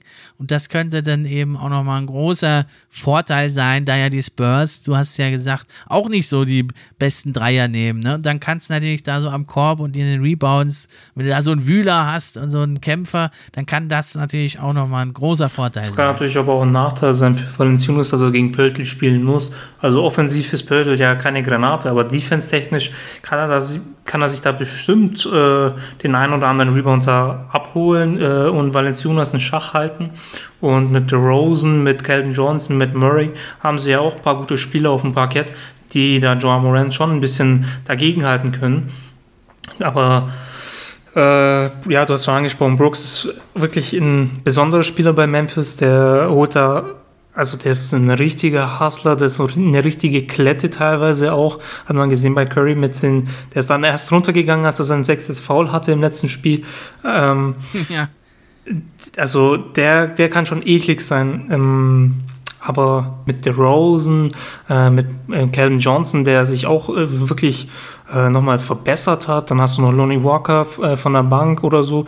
Äh, Rudy Gay ist auch noch am Start. Also ich gehe trotzdem mit San Antonio mit, weil ich sage, die sind abgeklärter, sind ein bisschen routinierter, ein bisschen älter, wissen, wie der Hase läuft. Ähm, Pop weiß, wie er das Matchup stellen soll für die Spieler. Deswegen gehe ich mit San Antonio mit. Ja, das mag, kann natürlich der X-Faktor sein auf der Bank. Äh, Greg Popovich, der ja unheimlich viel Erfahrung hat und oft natürlich da die richtige Idee hat, gerade in so einem Spiel. Ja, aber also die Erfahrung, ja, also Rudy Gay, okay, aber ähm, der Kern eigentlich der Spurs, Lonnie Walker, Kelton Johnson, der John Murray, die sind ja auch unheimlich jung und haben jetzt auch nicht so allzu viel Erfahrung, aber ja, sie sind auch halt ein sehr ausgeglichenes Team mit so vielseitigen, ja, Allround-Spielern, uneigennützig, vielseitig einsetzbar, können auch alles switchen. Ja, das wird also, denke ich, in der Zukunft werden die da sich noch stark verbessern, genau wie die Grizzlies ja auch. Hm, das macht es wirklich schwer. Ich würde es dann doch hier den, den Grizzlies geben. Schauen wir mal, wer dann im Endeffekt recht behält, weil das wäre natürlich schon ganz schön bitter. Letztes Jahr für die Grizzlies schon sind sie gegen die Blazers rausgegangen und jetzt da auch wieder so rauszugehen, wäre natürlich doppelt bitter. Aber ja, ich bin da auch bei dir, dass sie dann sowohl gegen die Lakers als auch gegen die Warriors im zweiten Spiel, was ja dann der neunte oder zehnte Seed auch noch gewinnen muss. Das nee. kann ich mir irgendwie nicht vorstellen, dass sich da die Grizzlies, aber auch die Spurs, denke ich nicht, dass sie an zwei so K.O.-Spielen es schaffen, sich durchzusetzen. Okay, und dann gehen wir noch in den Osten. Da haben wir ja also auch noch das Matchup 7 gegen 8. Da sind es die Celtics, stehen bei 36 zu 36. Absolut enttäuschende Saison, liegt zum Teil auch an Ausfällen, aber auch an fehlender Teamchemie und auf Platz 8 haben es also tatsächlich nochmal die Wizards geschafft, katastrophal gestartet, stehen sie jetzt bei 34 zu 38, zuletzt haben sie 17 zu 6, eine stolze Bilanz. Und angeführt von ihren Stars Westbrook und Beal, haben sie es also tatsächlich, also die wenigsten haben es noch geglaubt, ich eigentlich auch nicht. Und dann haben sie es sogar jetzt im letzten Spiel gegen die Hornets noch geschafft, denen den achten Platz zu entreißen. Wie siehst du denn dieses Match ab 7 gegen 8? Das ist definitiv sehr, sehr interessant. Ähm, äh, Boston ist auch ein bisschen gebeutelt, was Verletzungen angeht und Qualität der Spieler. Ähm, die haben mit Brown einen wichtigen Spieler verloren. Ähm, der fällt jetzt die komplette Playoffs-Runde theoretisch aus, glaube ich. Ähm, und Tatum alleine tut sich da schwer, vor allem weil Kemba jetzt nicht die größte Stütze war dieses Jahr, äh, hat er keine großartige Saison. Und äh, ja, die Wizards, die sind, glaube ich, sogar mit ihrer Defense, nicht mal ihrer Offense, sondern mit ihrer Defense sind sie wieder da reingerutscht in dieses Playoff-Bild. Und ähm, die haben gerade diesen Lauf und die werden wahrscheinlich mit diesem Lauf auch Boston fertig machen. Ja, also ganz enttäuschende Saison in Boston. Da hat man auch immer wieder gehört, im Lockerroom stimmt's da nicht. Tristan Thompson teilweise unmotiviert. Da haben sie jetzt Thais abgegeben. Da hat es dann jetzt, der Time Lord macht es ganz gut, zwar auf Center, aber ja, der Knockout-Punch war dann, wie du sagtest, Jalen Brown, der auch noch ausfällt. Und Marcus Smart hat so auch sein Niveau nicht erreicht. Die Saison war erst auch verletzt und fällt immer wieder, finde ich, durch so wilde Plays auf, wo also Boston ja oft äh, hoch zurückliegt, dann kommen sie ran und dann hat man so das Gefühl, Marcus Smart nimmt einfach drei wilde Dreier in Folge und dann liegen sie wieder weit zurück. Also da stimmt es irgendwie hinten und vorne nicht. Tatum natürlich eine überragende Saison gespielt, aber auch er, finde ich, ist so einer, der seine Mitspieler noch nicht so wirklich viel besser macht. Er hat seine Assists ein bisschen gesteigert, aber das ist so ein Problem mit Tatum und Brown, dass die relativ ähnlich spielen, finde ich. Die machen da ihre Isolation, laufen sie und versuchen zu punkten. Das können sie auch gut, aber der Rest vom Team steht irgendwie nur rum und guckt zu. Da müssen, muss Boston einfach mal gucken, wie sie das in der neuen Saison, wenn sie dann wieder angreifen, wie sie das hinkriegen. Und ich bin da also wirklich bei dir. Ich denke, die Wizards werden das schaffen weil sie einfach mit Westbrook und Beal da ja zwei äh, Spieler haben, die unglaublich heiß sind. Westbrook äh, mit seinen Triple Doubles viel gescholten, aber ja, er hat dann, er trägt einfach doch dann viel bei in so einem Spiel und Bradley Beal halt mit seinen fast 60 Prozent True Shooting, was er hat und diesen Scoring Punch, der war ja allerdings zuletzt ziemlich angeschlagen. Ja, und dann, äh, Daniel Gafford ist ja jetzt der neue Zugang bei den Wizards. Der hat ja jetzt nochmal richtig viel gebracht auf Center. Wie siehst du denn so den Supporting Cast der Wizards? Findest du den wirklich gut genug gegen die Celtics? Weil die haben ja schon einige, ja, Playoff-erfahrene Spieler. Gute Frage. Da. Also, äh, allein von den Namen hätte ich gesagt, nein, die sind nicht gut genug, aber sie machen das einfach als Team richtig gut, finde ich. Ähm, und, ja, die, die Celtics, ich weiß nicht, der, der Supporting Cast ist irgendwie auch nicht so das Gelbe vom Ei. Das sind auch teilweise sagen. junge Spieler, und äh, teilweise halt auch so ältere Spieler, wie du gesagt hast, Tristan Thompson, der jetzt irgendwie da gar keinen so richtig Bock hat oder so. Irgendwie, das passt halt irgendwie. Also die komplette Saison von den Celtics hat von vorn bis hinten nicht gepasst. Verletzungen, alles hat da reingespielt. Äh, Tatum, finde ich, hat gar keine so großartige Saison gespielt. Also den ersten Teil des, äh, der äh, Saisonhälfte zumindest fand ich ihn äh, viel schwächer als letztes Jahr. Fand da Brown zum Beispiel viel, viel besser als ihn. Jetzt in den letzten paar Wochen hat er nochmal äh, aufs Tempo gedrückt und gezeigt, wer er wirklich ist. Aber äh, da hat es auch nicht von vorne bis hinten gepasst. Kemba Walker mit seinen 16 Dreier pro Spiel, die er alle verwirft gefühlt.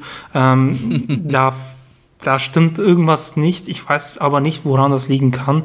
Ähm, hatte mein Kollege bei mir im Podcast, beziehungsweise ich habe damals nicht mitgemacht, weil ich da mit Uni beschäftigt war. Da hat mein Kollege mit ihm gesprochen.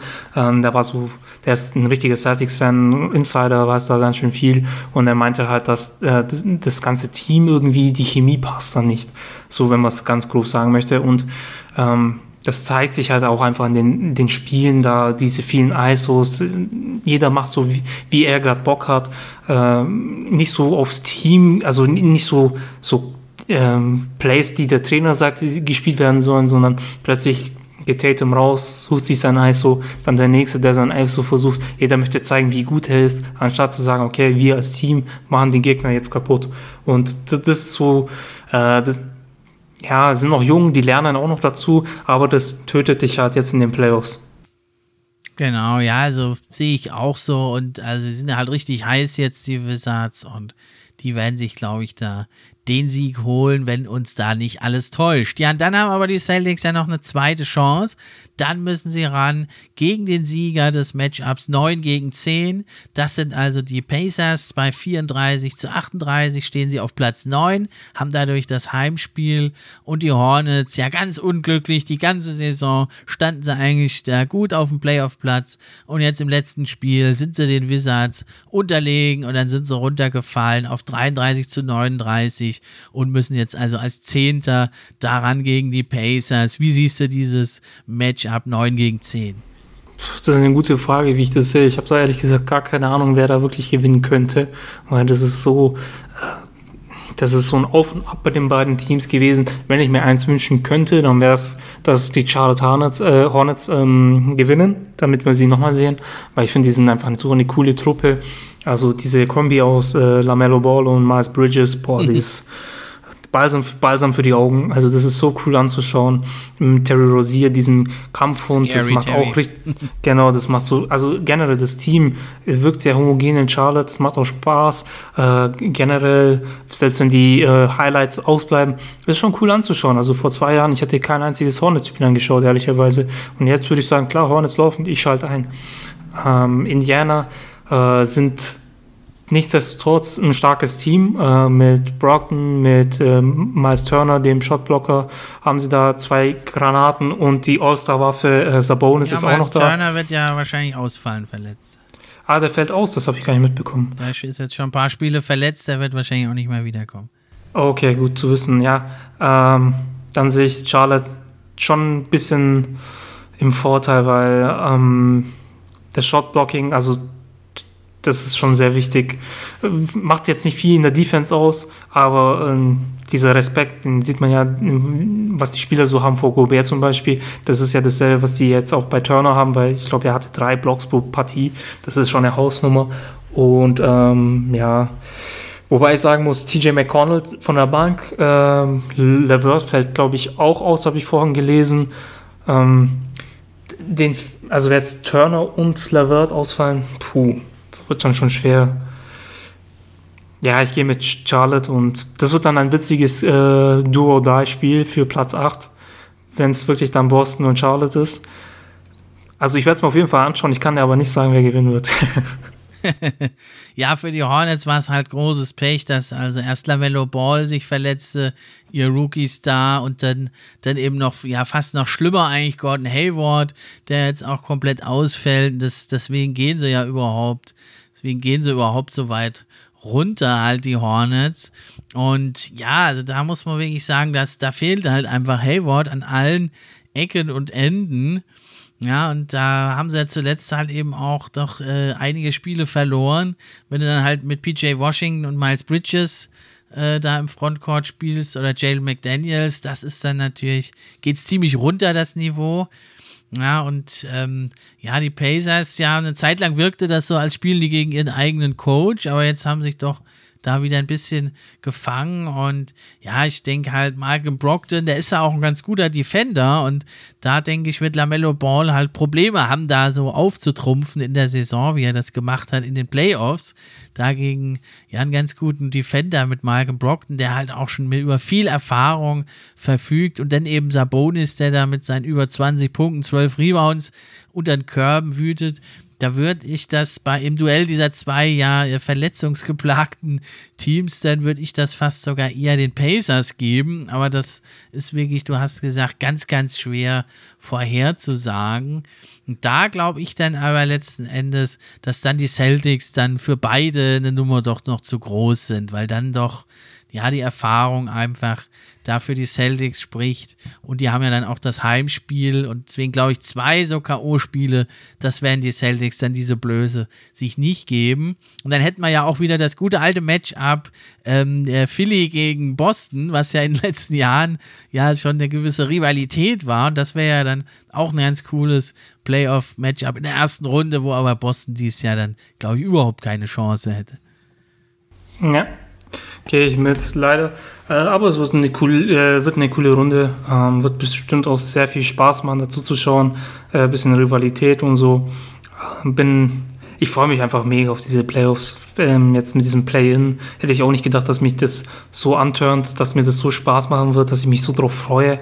Und dann die Playoffs generell. Es wird so cool. Vor allem, weil man weiß einfach nicht, wer wird denn Meister. Das ist jetzt nicht so klar wie in den letzten Jahren, sondern hier kann es jeder werden. Und dieses Feuer, das hat mir in den letzten Jahren ein paar Mal gefehlt und jetzt ist es endlich wieder da und bin heißer denn je. Nacht, nachts um drei. Hast du ja jetzt schon echt fast ein super Schlusswort gesprochen, weil damit sind wir jetzt dann auch am Ende ich glaube, wir haben auch wirklich da alles ganz gut hier angesprochen, hoffe ich. Und wir haben, glaube ich, unseren Zuhörern da eine gute Vorbereitung gegeben auf diese Spiele, die uns jetzt da erwarten. Und dann bin ich schon mal gespannt, wer da jetzt von uns mit seinen Prognosen richtig gelegen hat und wer sich hier jetzt dann zum Oberexperten hier aufschwingt hier in, diesem, in diesem Podcast. Es hat mir auf jeden Fall unheimlich Spaß gemacht, dass du da warst. War echt richtig cool mit dir.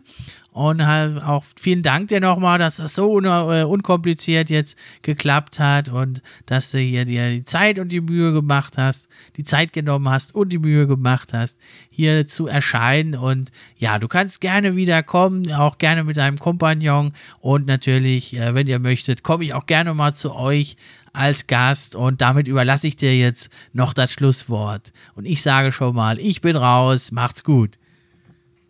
Ja, vielen Dank nochmal für die Einladung. Hat auch mega, mega Spaß gemacht. War wirklich cool, mal was anderes, nicht nur unseren eigenen Podcast hier äh, zu haben und äh, in dem zu sprechen, sondern jetzt von einem anderen Publikum. Äh, war auch wirklich witzig mit dir. Auch richtig chillig, ganz cool, alles lässig, also genauso gefällt es mir. Und äh, da merkt man, Expertise ist da und aber jetzt schauen wir mal, wer, wer hier Meister wird und wer nicht. Und ich hoffe natürlich auf coole Playoff-Runden. Und gerne kannst du bei uns auch mal als Gast vorbeischauen. Ich schaue gerne, wenn ich Zeit habe, auch hier wieder mal vorbei. Gar kein Problem. Und dann vielen Dank nochmal und von mir auch dann ein schönes Tschüss. Tschüss. News und die Trends. Mit wechselnden Gästen, natürlich die besten, sind wir am Diskutieren. Spieler und Teams am Analysieren. Gib uns doch ein Like und drück Abonnieren.